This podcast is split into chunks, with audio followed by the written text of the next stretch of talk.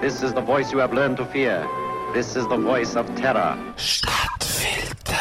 Wie bemisst sich der Wert von einem Mensch? Auf diese Frage hat unsere Gesellschaft eine klare Antwort. Ein wertvoller Mensch schafft für seinen Lebensunterhalt. Er verdient sich sein Brot im Schweiß seines Angesichts. Er steht jeden Morgen auf, geht in Stollen, wie man so schön sagt, und macht dann bis am Abend alles, dass die Überweisung am Ende vom Monat auf dem Lohnkonto auch gerechtfertigt ist.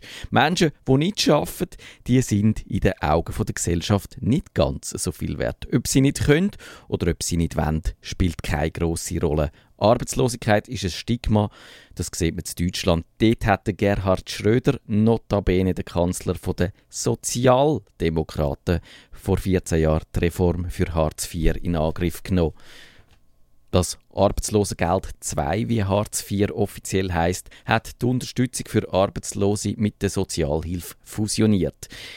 Die Unterstützung soll gerade mal das Existenzminimum sichern. Hartz IV hat die beschämende Missbrauchsdebatte in Gang gebracht und breite Bevölkerungsschichten in die Armut drängt. Kurz, die Reform der Sozialdemokraten ist eine Schande für das Land, wo bei der sozialen Marktwirtschaft früher das Wort sozial betont hat. Arbeit ist, das zeigt das Beispiel, mehr als nur eine notwendige Pflicht. Sie ist der Schlüssel, um an dieser Gesellschaft teilzunehmen. Der Job definiert den sozialen Status, darum ist die entscheidende Frage an der Party nicht die Gretchenfrage nach der Religion, sondern die Hänschenfrage nach dem Job. Aber ist das wirklich sinnvoll?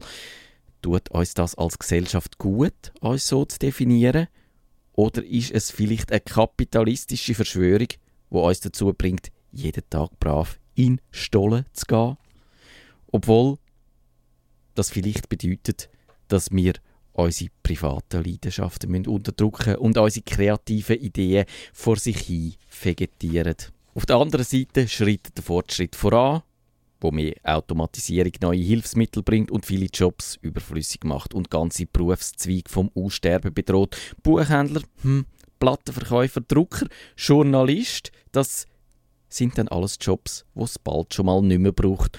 Und wenn uns Drohnen von Amazon die ganzen Lebensmittel, unseren Lebensunterhalt heimliefern, dann werden noch ein paar andere Jobs auf der Strecke bleiben. Wenn ich 10 oder 20 Jahre in Zukunft schaue, dann sehe ich wegen dieser kapitalistischen Verschwörung ziemlich grosse Probleme auf uns zukommen. Immer weniger Leute, die Jobs haben und immer größere Gruppen von Menschen, die sich ziemlich nutzlos vorkommen. Wie wäre es da, frage ich mich, wenn wir die Glorifizierung von der Arbeit würden überwinden. Der Fortschritt macht unser Leben angenehm, bringt uns Smartphones, globale Kommunikation, Netflix und Spotify. Da könnt ihr uns auch doch die schöne Vision von der 1950er Jahre Fernsehserie Star Trek bringen, wo die Leute nicht schaffen zum Geld zu verdienen, sondern im Dienst der Allgemeinheit das machen, was sie am besten können. Wenn ihr jetzt vermutet, dass ich eine gewisse Sympathie für die Initiative fürs bedingungslose Grundeinkommen habe, dann ja, dann liegt ihr Gold richtig. Das wäre für mich tatsächlich ein größerer Fortschritt als iPhone 6.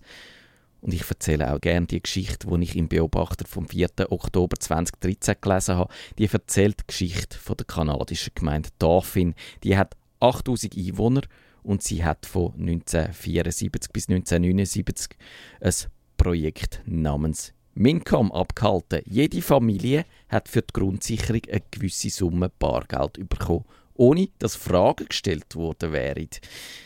Für jeden kanadischen Dollar, wo die Familie selber verdient hat, ist die Grundsicherung um 50 Cent reduziert worden. Was das ausgelöst hat, ist lang unbekannt gewesen. Erst 2009 hat eine Wissenschaftlerin die Daten vor Gericht freigekämpft. Es ist herausgekommen, dass die geleistete Arbeit nur wenig nachgelassen hat. Umgekehrt sind auch Gesundheitskosten zurückgegangen. Weniger Hospitalisierungen wegen häuslicher Gewalt psychische Probleme und Unfall. Weniger Stress, Leistungsdruck und Existenzängste. Wäre das nicht ein erstrebenswertes Fortschrittsziel, eine gerechtere Verteilung von dem Wohlstand, wo die Gesellschaft als Ganzes erwirtschaftet und wo im Moment vor allem die Reichen reicher macht? Hm, da sollten wir mal ernsthaft drüber nachdenken.